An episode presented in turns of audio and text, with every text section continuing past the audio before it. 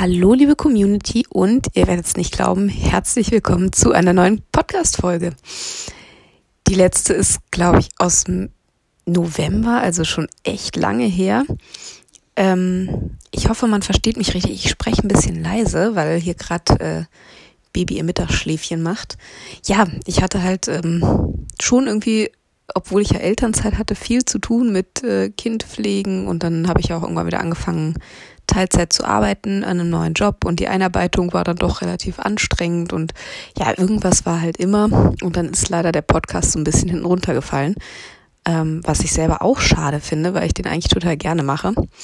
Ähm, also ich probiere jetzt mal mit dieser Folge wieder einen Anstoß zu geben, wieder anzufangen. Ähm, mal gucken, wie regelmäßig ich das schaffe, aber auf jeden Fall möchte ich das sehr, sehr gerne fortführen und ich hoffe, ihr seid noch alle dabei. Ähm, ja, so viel zur Einleitung. Kommen wir mal zum Thema. Nachdem neulich mein Instagram-Post über Fremdkörper so gut angekommen ist, dachte ich, ich mache da einfach mal eine ganze Podcast-Folge drüber, weil das ja doch ein relativ ausführliches Thema ist. Ähm, denken viele vielleicht gar nicht, weil ne, Fremdkörper ist immer so eine, habe ich da ja auch geschrieben, ist häufig so eine Sache, ja, ne, wenn die Kuh so vor sich hinkränkelt und man weiß nicht so richtig und ne, dann könnte sie ja vielleicht einen Fremdkörper haben. Ähm, deshalb ist das so ein bisschen verschrien, sage ich mal, diese Diagnose, als so in der Tierarzt weiß nicht weiter Diagnose.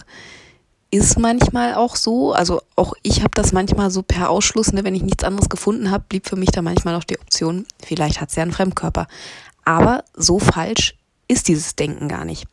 Ähm, das sehen wir jetzt sicherlich im Verlauf der Folge. Ich hoffe, äh, Baby schläft noch lang genug, dass wir durchkommen. Wenn nicht, äh, setze ich sie einfach einen anderen Tag fort. Kriegen wir alles schon hin. Ja, also ihr werdet sehen im Verlauf des Podcasts, so unwahrscheinlich ähm, ist diese Diagnose gar nicht, weil Fremdkörper häufig sehr unspezifische Symptome einfach verursachen. Also es gibt nicht so das Symptom, wo man jetzt sagt, die hat einen Fremdkörper, sondern das ist immer so ein Zusammenspiel aus mehreren Sachen. Und ähm, wirklich sicher diagnostiziert kriegt man ihn leider nur selten. Und das ist auch das Problem, weil man kann es nie ausschließen, sondern den Beweis hat man immer nur, wenn man tatsächlich einen findet. Und das ist halt wirklich selten. Also ich äh, fange einfach mal an ähm, mit so ein paar allgemeinen äh, Fakten dazu. Ähm, Rinder sind halt von allen Tierarten eigentlich am stärksten betroffen. Das liegt einmal an der Futteraufnahme. Die fressen relativ schnell relativ große Mengen und das sehr unselektiv. Also die fressen einfach drauf los. Und aufgrund der, äh, der stark verhornten Zunge, der stark verhornten Backenschleimhaut und ähnlichem, ähm, kriegen die häufig auch gar nicht mit, wenn sie einen Fremdkörper mit im Maul haben. Zumal die auch relativ beim, ne, beim erst, bei der ersten Futteraufnahme quasi relativ grob nur kauen. Ne? Die beißen so ein paar Mal auf jedem Bissen rum und schlucken dann relativ schnell ab, ähm, sodass da auch selten mal gemerkt wird, wenn ein Fremdkörper dabei ist und selten was ausgespuckt wird. Ähm, das Feinzerkleinern, das kommt ja dann in den Vormägen und durchs Wiederkauen.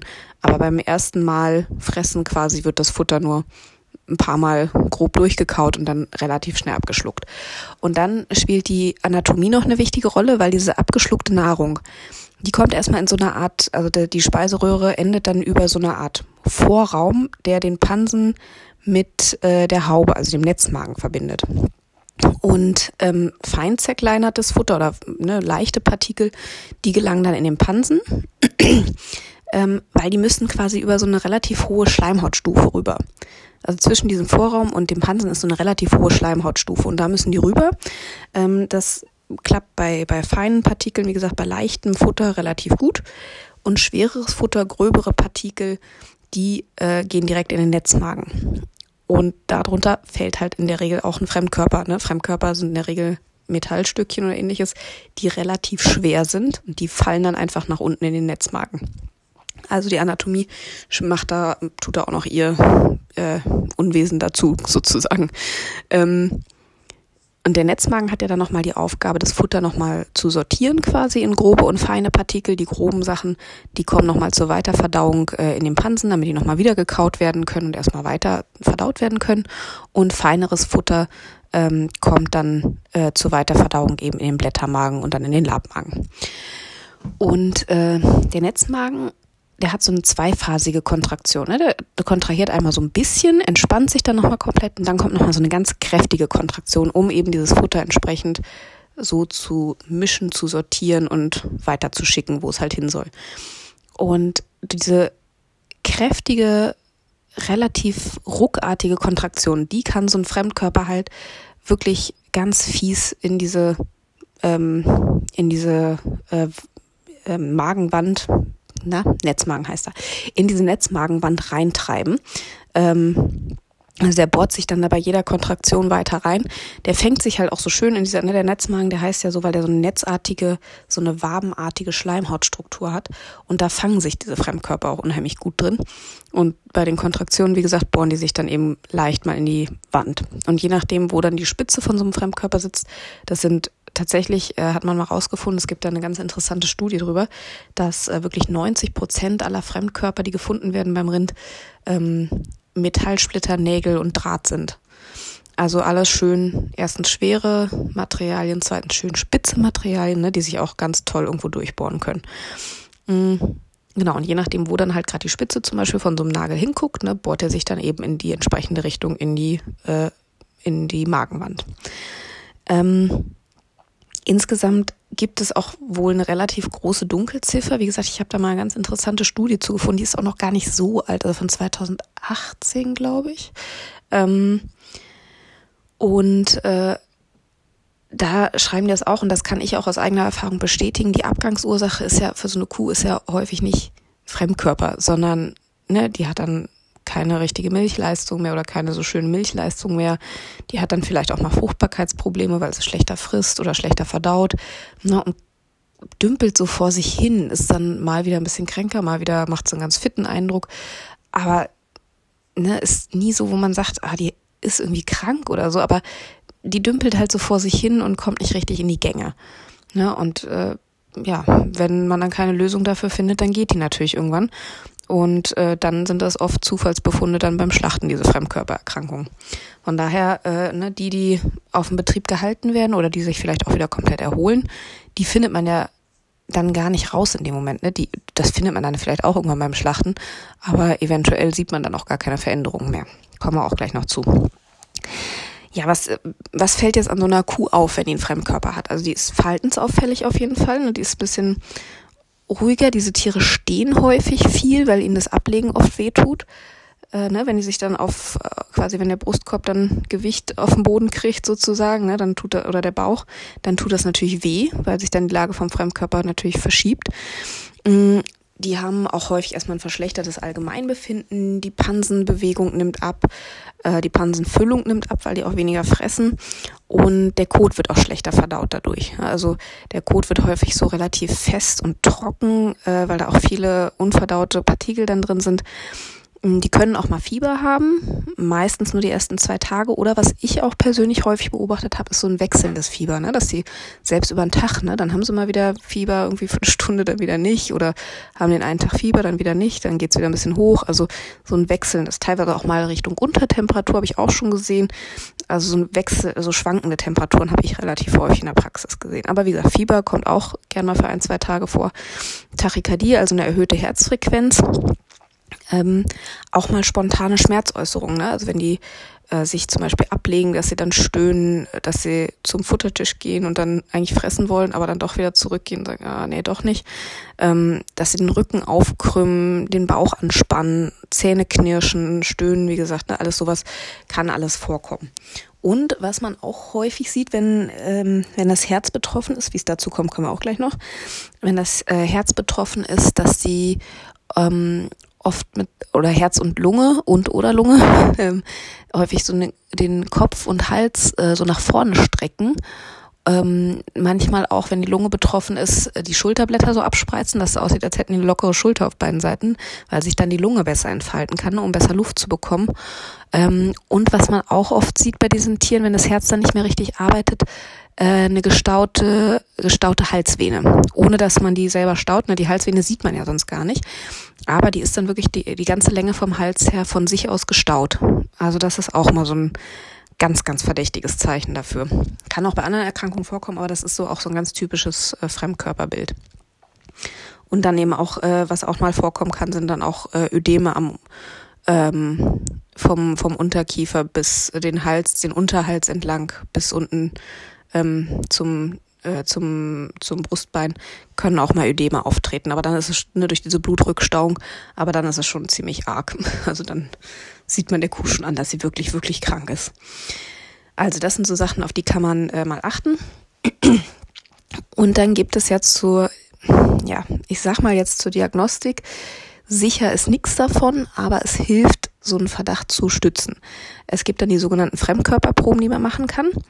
Die werden alle ähm, auf dem Höhepunkt der Einatmung äh, gemacht. Also wenn die Kuh einatmet, am Ende, ne, wenn sie einatmet, quasi bevor sie wieder anfängt auszuatmen, dann macht man diese Proben, weil dann die Lunge komplett entfaltet ist.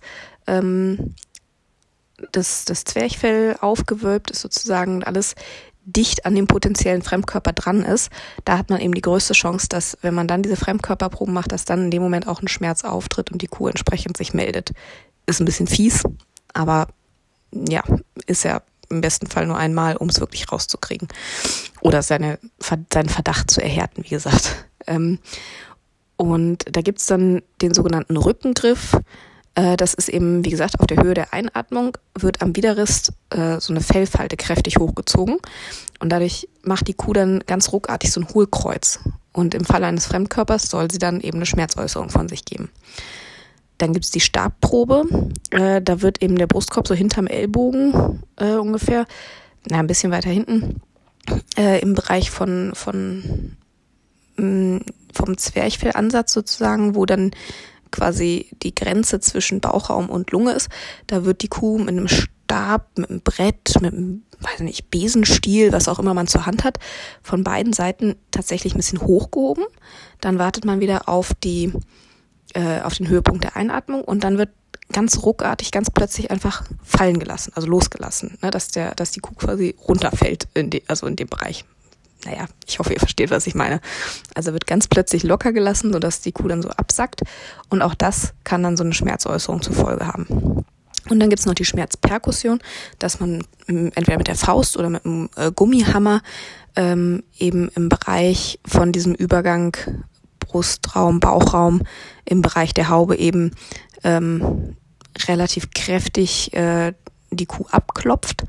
Äh, wirklich so, ja, wie soll man sagen, nicht, nicht reinbox, aber so, so schwingend quasi, äh, relativ kräftig schwingend eben diesen Bereich mal abklopft und auch dabei eben versucht, so eine Schmerzäußerung zu provozieren.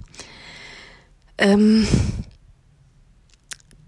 alle diese Proben, wie gesagt, sind nicht sicher. Selbst wenn die positiv ausfallen, ist das nicht sicher. Aber wenn die positiv ausfallen, dann lässt sich so ein Verdacht natürlich ganz schön untermauern. Also dann ist es schon relativ wahrscheinlich, dass sie zumindest Schmerzen irgendwo in dem Bereich hat. Ob die dann durch einen Fremdkörper ausgelöst sind, ist die andere Frage, aber das macht es doch deutlich wahrscheinlicher. Und da ist auch bei dieser Studie, äh, die ich eben schon angesprochen habe, rausgekommen, die haben eben Kühe untersucht, die äh, wirklich einen sicher nachgewiesenen Fremdkörper hatten, also die durch eine Operation, durch eine Ultraschalluntersuchung oder ähnliches ähm, eben tatsächlich rausgekriegt haben, die hat wirklich einen Fremdkörper. Und da hat man eben rausgefunden, dass bei 58 Prozent, man muss wirklich sagen, bei 58 Prozent der sicher betroffenen Rinder mindestens eine dieser Proben positiv war. Hört sich gar nicht schlecht an, aber heißt im Umkehrschluss auch, bei 42 Prozent aller Kühe, die einen Fremdkörper haben, fallen komplett alle Proben negativ aus. Also das ist schon, ne, wie gesagt, es ist, man kann damit seine Diagnose ein bisschen stärken, mehr nicht. Und ähm, am sichersten von diesen drei, äh, von diesen drei Proben ist tatsächlich die Stabprobe. Äh, da haben die meisten Kühe, die nachher auch positiv waren, äh, eine, eine Reaktion gezeigt. Das ist, die stöhnen dann nicht so richtig, sondern die machen so ein, Öff, ne, die, wie so ein, wie so ein kräftiges Ausatmen ist das dann eher, ne, so ein, mm, nicht so ein richtiges Stöhnen meistens, sondern man muss da schon echt gut hinhören. Am besten macht man das mit einem Helfer, den man an, an den Kopf der Kuh stellt und sagt, hier, ne, pass mal auf, äh, oder man stellt sich selber an den Kopf und leitet die anderen an, die Probe durchzuführen, wie auch immer es gut geht.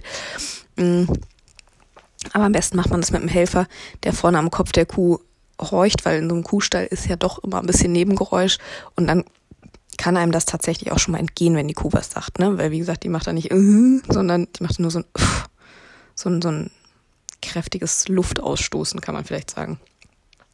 Genau, und ähm, diese Stabprobe, wie gesagt, die war am sichersten, also von den Kühen, die ähm, wirklich einen Fremdkörper hatten, ähm, hat die Stabprobe bei 43 Prozent sich ein positives Ergebnis gebracht.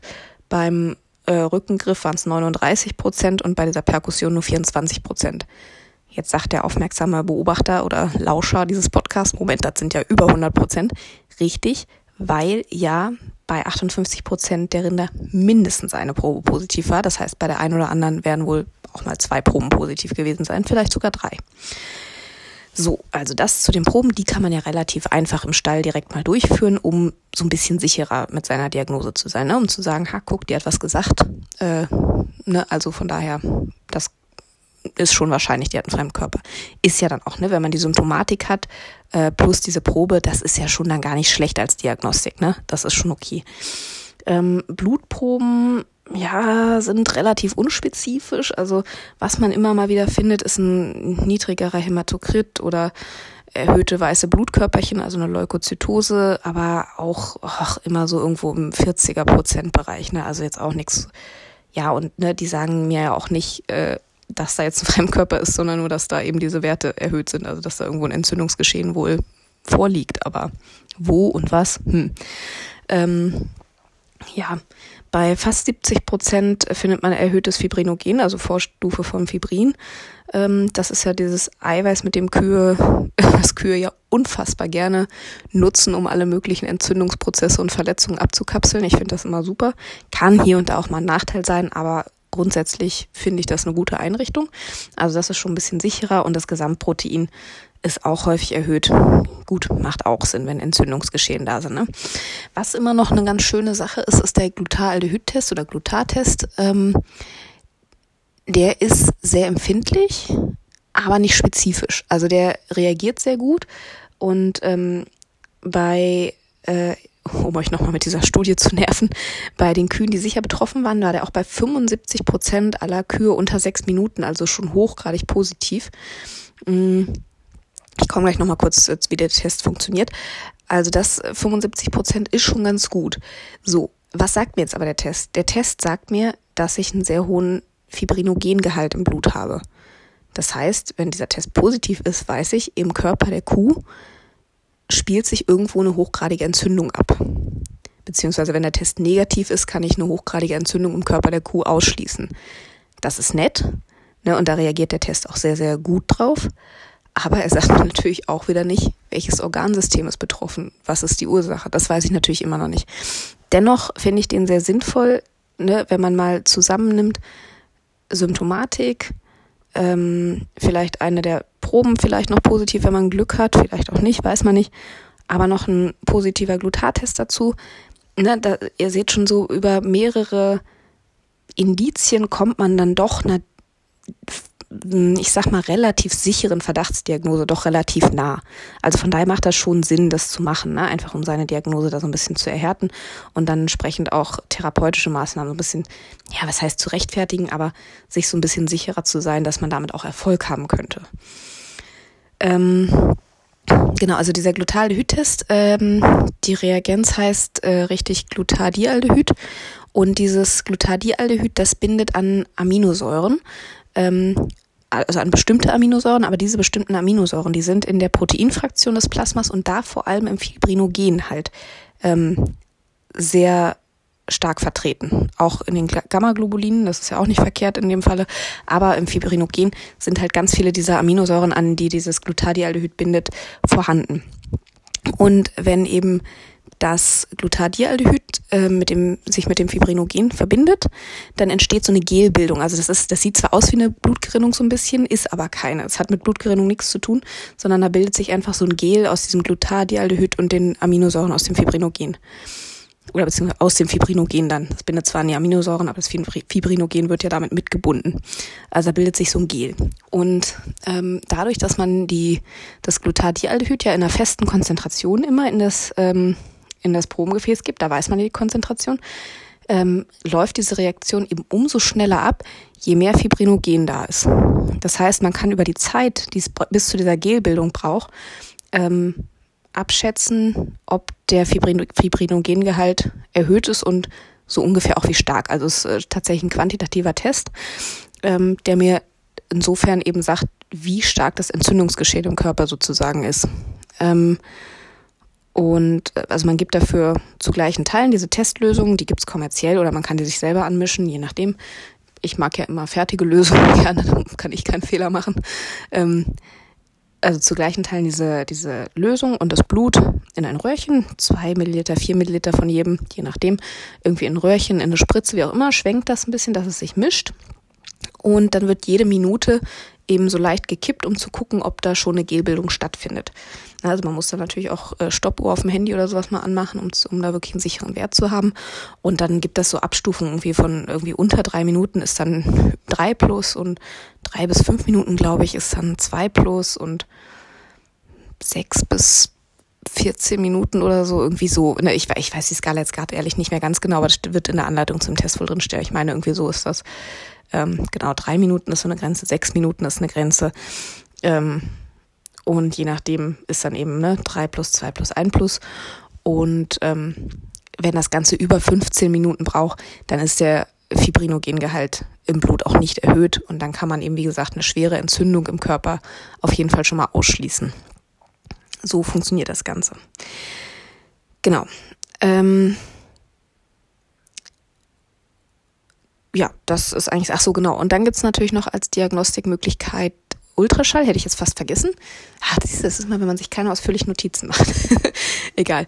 Also, ähm, genau, Ultraschalluntersuchung kann man natürlich noch machen. Mm, die ist leider eben auch nur beweisend, wenn man wirklich was findet. Ähm, was man da finden kann, also man schallt den Bereich, ich glaube zwischen der sechsten und neunten Rippe, also im Haubenbereich, mm, da kann man zum einen mal prüfen, ob diese zweiphasige Kontraktion der Haube intakt ist. Das ist mal schon ein gutes Zeichen. Ähm, und dann schaut man eben, auch bei Fremdkörpern ist diese zweiphasige Kontraktion häufig noch erhalten. Aber was dann häufig auffällt, entweder man sieht tatsächlich einen Fremdkörper, nur so eine ganz äh, hyperechogene Struktur. Ähm, oder was eben auch möglich ist, wenn, ähm, ich hatte ja eben schon gesagt, dass Kühe unheimlich gerne Fibrin bilden. Äh, und dieses Fibrin, das kapselt ja immer alles ab und verklebt immer alles miteinander. Und wenn da eben Fremdkörper von der Haube Richtung Zwerchfell gestochen hat, dann ist da in der Regel auch eine Verklebung von Haube und Zwerchfell vorhanden. Das heißt, äh, in den Kontraktionen hebt sich die Haube nicht mehr komplett vom Zwerchfell ab. Das kann man im Ultraschall eben sehen. Normalerweise hat man dann wirklich einen Abstand zwischen, ähm, zwischen Netzmagenwand und Zwerchfell.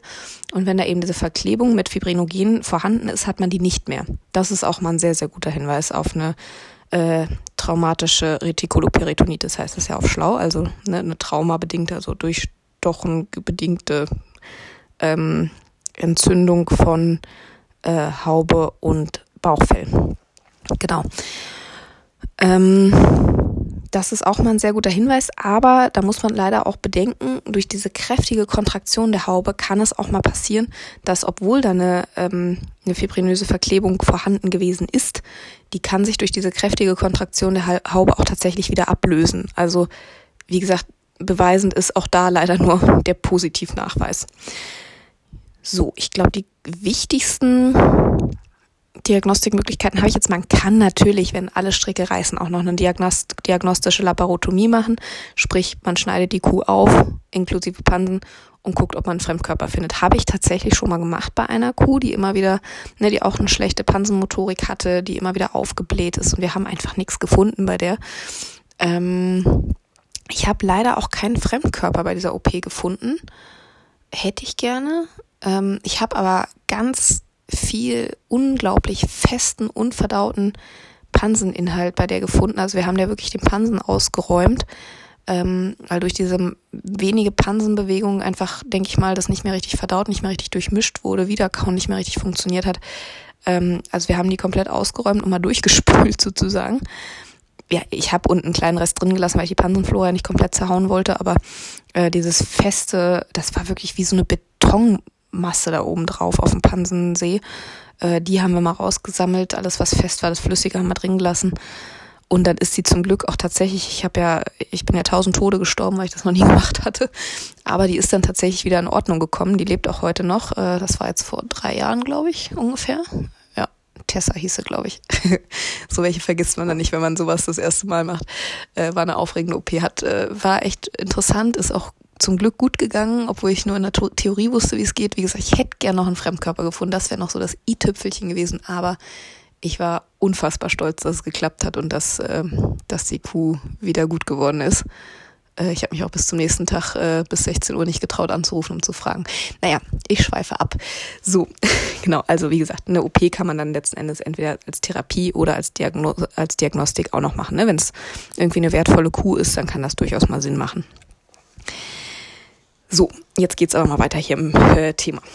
Ähm, ich habe noch eine Veröffentlichung aus der Schweiz gefunden, um mal, weil ich mal wissen wollte, wie häufig sind denn so Schlacht, äh, Quatsch, so ähm, Fremdkörper überhaupt.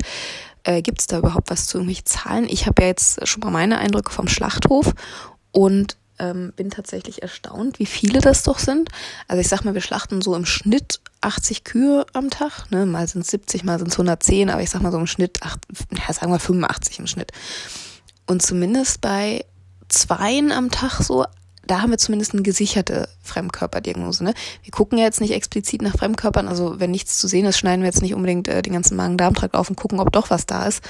Äh, weil, wie gesagt, auch Fremdkörperverletzungen können ja folgenlos abheilen, dass man nachher nichts mehr von sieht. Ne? Von daher ist da auch immer noch eine gewisse Dunkelziffer dabei.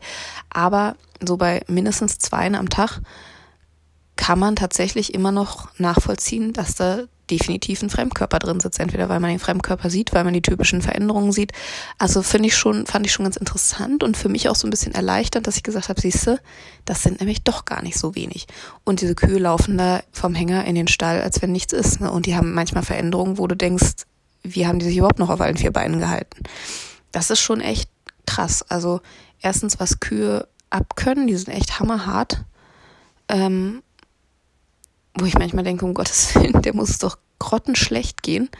Aber wie gesagt, im Stall siehst du dir nichts an. Außer vielleicht, ne, wenn man mal hinguckt, hat die vielleicht ein bisschen aufgekrümmten Rücken oder so, aber mehr auch nicht, ne? Wenn man die mal in Ruhe beobachtet, ab und zu ganz vereinzelt, da hat man mal eine, ne, wie ich eben sagte, die so gestreckt dasteht, die vielleicht mal gestaute Venen hat, die die Schulterblätter so abspreizt, aber echt selten, wirklich selten. Und dafür sind die Veränderungen, die man dann am Schlachtkörper und an den Organen sieht, schon echt krass. Also muss ich echt sagen. Ja. Also, Veröffentlichung aus der Schweiz sagt aber, 10% aller Schlachtkörper weisen Fremdkörpererkrankungen auf. Das finde ich schon gar nicht so wenig, muss ich sagen. Also, und wie gesagt, die meisten davon werden wahrscheinlich nie diagnostiziert. Ähm, was passiert denn jetzt oder was, was sind denn so die Schäden, die dann entstehen können? Diese Fremdkörper, wie gesagt, die können sich durch die Haubenwand bohren. Die machen vielleicht einfach nur eine lokale kleine Peritonitis mit einer leichten Verklebung. Das kapselt sich ab. Der Fremdkörper im, äh, im Netzmagen kapselt sich ab. Alles ist gut, passiert nichts weiter. Das ist so der günstigste Ausgang. Oder sogar, dass der Fremdkörper sich ähm, wieder aus der Wand löst, durch Korrosion einfach, ne, also durch Rosten letzten Endes einfach aufgelöst wird und alles ist gut. Kann, kann so gehen, geht sicherlich auch immer mal wieder so. Mhm. Wenn der sich aber irgendwo durchbohrt und auch hartnäckig irgendwo durchbohrt, dann kommt es eben natürlich darauf an, wo der sitzt, wo der sitzt und wo der sich durchbohrt. Also von der Haube aus, was häufig betroffen ist, ganz häufig sehe ich auch mal am Schlachtband Leberabszesse, ganz, ganz viele, Milzabszesse immer wieder und einfach, wie gesagt, lokale Verklebung, ne? lokal oder eben auch wirklich die Organe miteinander verklebt, ähm, Magenwand mit, mit Zwerchfell verklebt, Magenwand an der Bauchwand festgeklebt, was auch immer. Das kann sein, dass das gar nichts ausmacht, diese Verklebung, kann aber auch die Motorik so weit einschränken, dass es auch zu Verdauungsproblemen kommt. Kommt immer auf den Schweregrad an, wirklich. Ähm, auch diese Leberabszesse, die schränken normalerweise die Leberfunktion auch nicht ein. Die sind dann da, man sieht die dann, aber die machen nichts. In der Milz genauso, ne? Wenn das einfach ein, zwei Abszesse im Organ sind, die beeinträchtigen die Organfunktion in der Regel auch nicht. Schwierig wird's dann immer, wenn da irgendwas aufgeht und äh, natürlich was vom Eiter entweder in die Bauchhöhle oder ins Blut gelangt. Dann ist was anderes. Aber wenn da einfach nur abgekapselte Abszesse sitzen, beeinträchtigen die das Tier meistens überhaupt nicht. Ähm, aber wie gesagt, es kann natürlich sein, dass die auch streuen, ne, dass da mal was aufgeht und dann Bakterien auch ins Blut kommen, also entweder von da aus dann in die Bauchhöhle kommen und das eine, eine ganz schwere äh, Bauchfellentzündung auslöst oder dass eben Bakterien ins Blut übergehen und es dann zu einer, äh, ja, im Prinzip zu einer Blutvergiftung sozusagen kommt. Ne, und dann streut das natürlich in den gesamten Tierkörper in alle Organe und das sieht man den Tieren und den Organen dann auch an. Ähm, Genau, und das sind natürlich auch Tiere, die dann häufig leider Gottes verworfen werden, die dann im Stall unauffällig waren oder wie gesagt einfach ein bisschen wenig Leistung hatten oder wie gesagt und dann weggegangen sind. Ne, und dann kriegt man schon mal einen verwunderten Anruf, äh, warum denn die Kuh jetzt verworfen wurde, die war doch eigentlich in Ordnung. Ja, und dann hat man aber manchmal welche mit komplett vereiterten Körperhöhlen oder mit komplett entzündeten Organen, was willst du machen? Ja, natürlich kannst du die nicht als Lebensmittel weiterschicken. Naja, so. Wieder Geschichten aus dem Schlachthof hier. Vielleicht mache ich dazu mal noch eine Folge. Das wäre, glaube ich, ganz interessant. Ähm, was aber auch passieren kann, wenn er nach, nach vorne Richtung Brustraum sticht oder Richtung Herz sticht, ne, das ist auch wirklich eine Perikarditis, also eine Entzündung des Herzbeutels oder auch eine Endokarditis, also wirklich eine Entzündung des Herzens wirklich äh, sein, ähm, der, ja, der zum Beispiel der Herzklappen äh, oder der Auskleidung des Herzens äh, geben kann, dass dann eben das Herz nicht mehr richtig arbeitet. So eine ganz schwere Perikarditis, die kann man auch hören, tatsächlich, wenn man die Kuh abhört mit dem Stethoskop, mh, dann klingt das Herz so ganz weit weg. Man hört es schlagen, aber so ganz dumpf, als wenn es irgendwie ganz weit weg wäre. Das ist so ganz interessant. Das ist so ganz typischer Befund auch bei der Untersuchung, wenn die eine schwere Perikarditis haben, weil dann das ganze Herz von diesem entzündeten Herzbeutel, der ist dann unheimlich verdickt mit ganz viel Fibrinauflagerungen, vielleicht noch ein Perikarderguss, also Flüssigkeit im, zwischen Herzbeutel und Herz. Ja, und dadurch wird dann der Schall vom Herz nicht so weitergeleitet nach außen wie sonst, sondern kommt so ganz gedämpft nur an, dass man sagt, hm, irgendwie, das klingt, als wenn das irgendwie auf der ganz anderen Seite von der Kuh wäre. Ähm, ist auch so ein ganz typischer Befund. Ne, und wenn dann eben das Herz dadurch nicht mehr richtig arbeiten kann, wenn eben der Herzbeutel so äh, das Herz quasi einengt sozusagen oder auch bei einer Endokarditis äh, vielleicht die Herzklappen nicht mehr richtig schließen, ne, dann kann es eben zu, diesen Venen, zu diesem Venenrückstau auch kommen. Dann natürlich, klar, wenn es Richtung Herz stechen kann, kann es auch Richtung Lunge stechen, also Pneumonien, Lungenentzündungen, Lungenabszesse auch relativ häufig dann dabei oder auch Brustfellentzündung, ne, also eine Pleuritis. Ähm, und da läuft halt auch der Vagusnerv lang, also der, para, der parasympathische Teil des Nervensystems, der eben ähm, zum Beispiel die Verdauung ähm, regelt, der quasi so der Ruhenerv ist, der im, im Ruhezustand sehr aktiv ist ne? und wie gesagt viel auch äh, die Verdauung reguliert und der kann eben auch geschädigt sein. Dadurch kann es dann natürlich auch zur Einschränkung der Pansenmotorik und ähnlichem kommen also zu schweren Verdauungsstörungen äh, bis hin zum totalen Pansenstillstand mit Aufgasen und allem drum und dran. Und was auch passieren kann, dass das Zwerchfell stärker betroffen ist, dass richtig Verletzungen im Zwerchfell auftreten, wodurch es dann auch zu Zwerchfellhernien kommen kann. Also wo dann tatsächlich auch Material aus der Bauchhöhle ähm, ja, durch, ich sag mal ganz stumpf gesagt, durch ein Loch im Zwerchfell in den Brustraum vorfallen kann. Ist jetzt nicht so häufig, also die anderen Sachen, hier sowas wie eine ähm, Lungenentzündung und Leberabszesse und sowas, das ist deutlich häufiger. Aber es kann passieren. Ähm, und das kann in allen möglichen Ausprägungen. Also es kann diese, diese Verletzungen, die können sich rein auf einzelne Organe beschränken, die können sich rein auf den Brustraum beschränken, die können sich rein auf den Bauchraum beschränken, also dass man wirklich eine, äh, nur eine ganz schwere Pleuritis, äh, also Brustfellentzündung und Lungenentzündung hat und oder, ne, kann auch immer ne, eins von beiden nur auftreten. Äh, und der Bauchraum sieht total gut aus. Es kann genauso gut sein, der ganze Bauchraum ist komplett ne, mit Bauchfellentzündung übersät. Ähm, und der Brustraum sieht 1A aus. Es kann aber auch beides vorkommen. Also, ne, wie sagt mein Kollege mal, die thorakale Form, die abdominale Form, also die ne, Brustraumform, die Bauchraumform oder gemischt beides. Also das ist, kann wirklich von, wie gesagt, kleinsten Verklebungen, die überhaupt nichts ausmachen äh, oder irgendwann sogar abheilen, bis hin zu komplette Entzündung, Brustraum, Bauchraum mit allen möglichen Organen, ist echt alles dabei. Ja, also relativ umfangreich kann das äh, aussehen. Ja, wie sieht jetzt so eine Therapie aus? Kommt auch immer so ein bisschen auf den Zustand von der Kuh an. Also die Standardtherapie ist natürlich immer ein Käfigmagnet. Ähm, den würde ich immer in jedem Fall einwerfen, weil wie gesagt, über 90 Prozent aller Fremdkörper sind eben Nägel, Drahtstücke und die sind eben magnetisch von daher hat man da die Chance, also der, der Sinn der Sache ist immer, dass dieser Magnet eben, ach, das hatte ich eben bei den Diagnosemöglichkeiten noch vergessen, ne? Metalldetektor geht auch. so, jetzt aber wieder weiter zu den Therapiemöglichkeiten. So, jetzt musste ich doch mal kurz das Baby aus dem Bett holen. Ich hoffe, sie lässt mich jetzt gerade noch die Therapie zu Ende führen. Also, wie gesagt, Käfigmagnet ist immer so der Standard erstmal, ähm, den einzugeben dann natürlich so ein bisschen symptomatisch auch, ne, je nachdem, wenn die schlecht frisst, vielleicht schlecht verdaut, ne, bis, ähm, kann auch mal Drenchen, Pansenstimulanz Sinn machen, je nachdem. Mhm, Nochmal kurz ein Wort zum Magnet. Sinn ist natürlich, dass auch der in die Haube fällt.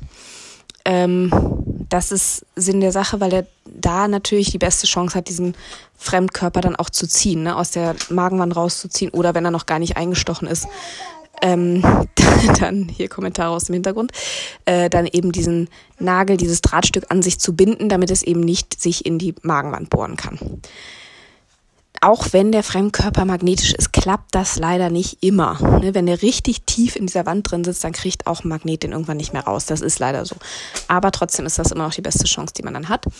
Und man kann natürlich auch Pech haben und nicht magnetische Fremdkörper haben. Ne? Also der Klassiker sind äh, Bierdosenstücke. Bierdosen, die von Spaziergängern, von Autofahrern auf die, auf, aufs Grünland geworfen werden, mit in den Häcksler geraten, äh, mit in die Silage kommen und dann vom Futtertisch gefressen werden. Das ist natürlich richtig scheiße, weil die richten ganz großen Schaden an, sind aber nicht magnetisch. Das ist Mist. Und vor allem, die schwimmen dann häufig auch noch im Pansen, weil die eben relativ leicht sind und auch in den Pansen kommen. Also die sind da schön frei beweglich, ne? machen Schäden in der Schleimhaut, können sich irgendwo durchschneiden. Äh, das ist echt, das ist ganz, ganz mies. Ähm, und was ich auch schon mal erlebt habe, da haben wir leider nie rausgefunden, wo das wirklich herkam, so Hartplastikstücke, so ganz scharfkantige, orangene Hartplastikstücke. Die, da ist irgendwas kaputt gegangen. Die waren in der Silage auch tatsächlich. Hat vier Kühen auf dem Betrieb das Leben gekostet. Und wir haben nie rausgekriegt, wo die herkommen. Da kannst du natürlich Magneten reinschmeißen, was du willst. Das hilft nichts, ne? Ja, also ganz, ganz blöde Geschichten manchmal. Und was auch gut hilft schon mal, einen Großteil äh, von dem ganzen Müll wegzusammeln, sind Magneten im Futtermischwagen. Das machen mittlerweile auch relativ viele. Das ist auch echt eine gute Sache, finde ich. Mhm, genau, also Käfigmagneten. Da kann man auch den korrekten Sitz überprüfen, äh, indem man einfach einen Kompass nimmt ne, und schaut, äh, wie der reagiert. Äh, da kann man mit überprüfen, ob der Magnet auch wirklich vorne in der Haube angekommen ist, wo er hin soll. Ähm, wenn der danach 24 Stunden immer noch nicht ist, dann würde ich nochmal einen hinterher feuern. Gut, da, weil dann ist er wahrscheinlich im Pansen gelandet. Das kann auch gut sein, aber äh, wir brauchen natürlich auch einen in der Haube, sonst nützt er uns im Zweifel nicht viel.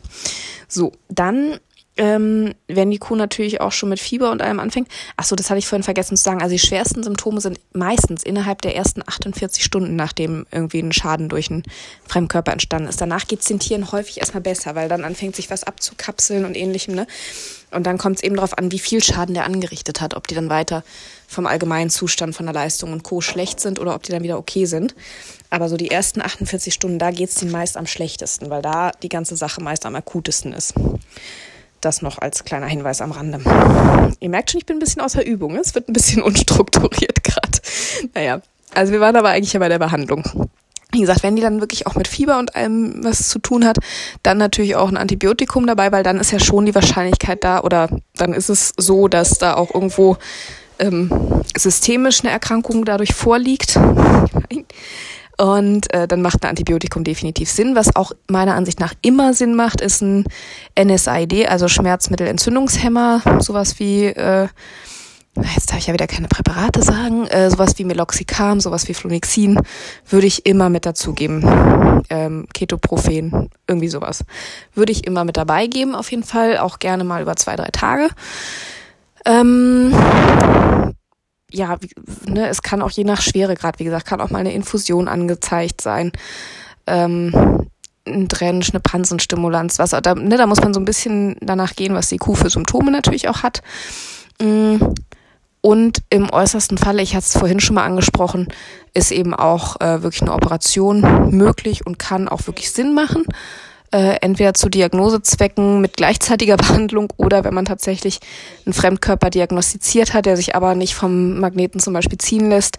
Wenn man zum Beispiel ne, mit dem Ultraschall was gefunden hat, äh, wo man die Diagnose gesichert hat, hat einen Magneten eingeworfen, die Kuh wird aber einfach nicht besser. Klar, mit fortschreitender Krankheitsdauer wird natürlich auch äh, die Prognose für so eine Operation schlechter, das ist klar. Dennoch ist natürlich die Operation nicht die allererste Wahl, wenn man einen Fremdkörper diagnostiziert, ne? Weil natürlich auch eine OP immer ein gewisses Risiko mit sich bringt, ist klar. Ein Risiko und eine Belastung für die Kuh. Von daher, natürlich versucht man es erstmal mit dem Magneten, aber wenn man da merkt, es wird einfach überhaupt nicht besser, dann würde ich auch nicht zögern, schnellstmöglich zu operieren. Mm, ja, das sind eigentlich so, ich hoffe, ich habe jetzt nichts ganz Wichtiges vergessen, weil ich hier so mit einem Auge noch aufs Kind schiele, dass die nicht wieder irgend, die findet hier in der Wohnung leider auch immer äh, genau zielgerichtet die Stellen, die eigentlich nicht für Kinder gedacht sind. Aber jetzt spielt sie mit meinen Schuhen, das ist okay. Ähm, ja, also ich hoffe, ich habe jetzt keine ganz wichtige Behandlung vergessen. Wenn doch, äh, wie immer, schreibt mir gerne. Äh, und ich bin auch wirklich sehr gespannt nochmal. Ihr habt, äh, ein paar von euch hatten ja unter den Instagram-Post schon mal ganz fleißig mitgeschrieben, was sie so für oder was ihr so für Erfahrungen mit Fremdkörperkühen gemacht habt. Da auch gerne weiterschreiben. Wie gesagt, äh, wenn euer Tierarzt diese Diagnose äußert, nicht zweifelnd gucken, sondern wie gesagt, das ist doch häufiger als gedacht, hohe Dunkelziffer. Von daher, selbst wenn euer Tierarzt diese Diagnose oder Verdachtsdiagnose, nenne ich es mal weiter, stellt, weil er wirklich nichts anderes findet, kann er damit oder gibt es doch eine gar keine so geringe Wahrscheinlichkeit, dass er damit recht hat. Also von daher, ne? So ein Magnet in der Kuh hat noch nie geschadet, selbst wenn das dann kein Fremdkörper ist, Herrgott, dann hat sie halt einen Magneten drin, die paar Euro. Es gibt wirklich mittlerweile Herden, äh, die hatte ich jetzt auch, hatte auch eine Kollegin, glaube ich, unter meinen Post geschrieben, ähm, ne, die, wenn die Weiden irgendwo in äh, Straßennähe haben oder wo viele Wanderwege durchgehen, jedes Rind, bevor es auf die Weide geht, kriegt einen Magneten eingeworfen, ne? weil die paar Euro für einen Magneten, die sind nix im Vergleich zu so einer Fremdkörperbehandlung. Also von daher, auch das kann Sinn machen, ne? je nachdem, was man für einen Betrieb hat, wo die Weiden liegen, wo die Futterflächen liegen. Warum nicht? Wenn man damit häufig Probleme hat, klar. Schön ist natürlich, wenn man äh, Rückmeldungen vom Schlachthof kriegt. Äh, es geht ja häufig, wenn man, wenn man an kleinere Metzgereien liefert, äh, hat man da ja häufig Glück, dass man sagen kann, du, ähm, ne, die geht weg, weil die hat irgendwie keine Leistung mehr. Guck doch mal, ob du was findest. Das kann schon mal Erfolg bringen, ne? dass man da auch so eine Diagnose dann zurückbekommt. Also das finde ich eine schöne Sache. Ist bei Schweinen ja relativ häufig, dass da so Schlachtbefunde zurückgemeldet werden an die Betriebe. Würde ich mir für Rinder tatsächlich auch mehr wünschen. Das fände ich echt eine gute Sache, aber vielleicht kommt das ja in Zukunft noch. Fände ich gut, wäre ich, wär ich dafür. Also wie gesagt, ähm, ich mache wie immer äh, meinen Post hier zu der Folge und würde mich riesig freuen, wenn ihr äh, darunter auch nochmal fleißig mitdiskutiert, was ihr für Erfahrungen gemacht habt, was bei euch am besten hilft, ob ihr viele Probleme mit Fremdkörpern habt, ob ihr wisst, welche Fremdkörper, wo sie herkommen, finde ich super spannend. Ähm, war mir tatsächlich auch nicht so bewusst, dass es so häufig ist. Ich hatte es, wie gesagt, häufig auch als so eine Art Ausschlussdiagnose, wenn die Kuh halt krank war und ich nichts anderes gefunden habe, muss ich zugeben. Dann war auch bei mir immer mal im Hinterkopf, naja, vielleicht Fremdkörper. Aber also mir zumindest ging es damals, ging es dann immer so, dass ich immer schon, mm, ja, dass es mir fast ein bisschen unangenehm war, das auszusprechen, weil ich dachte, oh Gott, hoffentlich denkt der jetzt nicht irgendwie, ne, ich bin zu blöd, was anderes zu finden. Aber es hat mich jetzt so ein bisschen rückversichert, dass ich jetzt, wie gesagt, am Schlachthof diese Befunde immer wieder sehe oder diese, diese Fremdkörpererkrankung immer wieder sehe ne, dass ich dann sage, schau mal an, da hatte ich wahrscheinlich bei der einen oder anderen doch recht. Und wo man natürlich auch mal weiß, dass man wahrscheinlich doch recht hatte, wenn man ne, ein Magnet einschmeißt, einen Entzündungshemmer dazu gibt. Manchmal reicht das ja schon. Ähm, und die Kuh dann besser wird. Ne, wo man auch sagen kann, ja, okay, da war, saß wahrscheinlich was, der ist jetzt wahrscheinlich gezogen worden und jetzt wird die kontinuierlich besser. Ne? Da hat man dann auch immer so im Hinterkopf. Man hat immer noch keine richtige Diagnose und das ist total frustrierend. Also ich fand das immer sehr frustrierend, wenn ich nie nicht sicher wusste, ob es das jetzt wirklich war. Aber nichtsdestotrotz auch, ne, wenn man dann eben sieht, okay, man die Behandlung schlägt an, dann kann man ja auch schon relativ sicher sein, dass es sowas in die Richtung war. Ne, 100 Prozent weiß man es leider nicht, aber das sind immer schon Sachen, wo man dann als Tierarzt äh, so ein bisschen aufatmet und sagt, ha, hatte ich eventuell doch recht. ja, ist einfach so. Also, ne, wir sind halt auch alles nur Menschen. Ähm, wir können auch in so eine Kuh nicht reingucken oder beziehungsweise nur so, nur so weit, wie der Ultraschall reicht. Von daher, ja, wie gesagt, ne, ähm, zweifelt da in dem Fall nicht zu sehr an eurem Tierarzt. Es sei denn, es ist immer seine, seine Standarddiagnose bei allem dann vielleicht. Aber grundsätzlich, ne, wie gesagt, sind die Zahlen dadurch häufiger, als auch ich das so gedacht hätte muss ich echt sagen.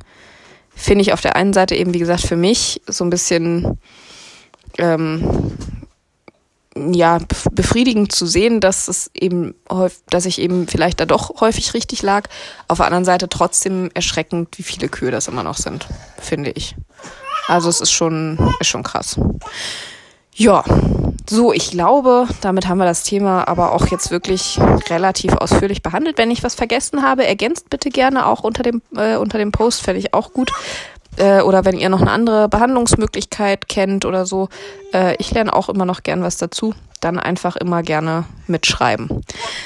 Gut, dann sage ich mal ganz optimistisch, hören, hören wir uns in der nächsten Folge wieder. Wie gesagt, ich äh, möchte dranbleiben. Ich hoffe, ich lasse euch nicht wieder so viele Monate warten, sondern kann die Intervalle jetzt wieder ein bisschen verkürzen. Ist zumindest mein Ziel und mein Wunsch. Und dann wünsche ich euch jetzt erstmal ganz viele fremdkörperfreie Kühe, gesunde Kühe und wir hören uns in der nächsten Folge wieder. Bis dann, macht's gut.